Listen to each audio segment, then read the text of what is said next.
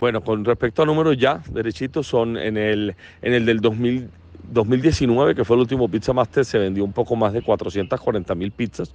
Eso representó algo más de 7 mil millones de pesos. Eh, en esta ocasión no, no, queremos irnos tan arriba, porque mira que el, el, Pizza Master y los Master en general todos, en vez de crecer, decrecen. O sea, tratamos cada vez de hacer una curaduría más y más fuerte para que la gente cada vez encuentre mejores cosas. Creo que es lo que mejor defiende el, el máster como tal, es muy bonito. Eh, realmente cada día estamos más especializados, entonces ahora tenemos menos participantes. Aún así yo creo que la idea es superar los, las, las, 4, las 400 mil pizzas vendidas, teniendo en cuenta la lluvia, bueno, teniendo en cuenta todo este tipo de cosas.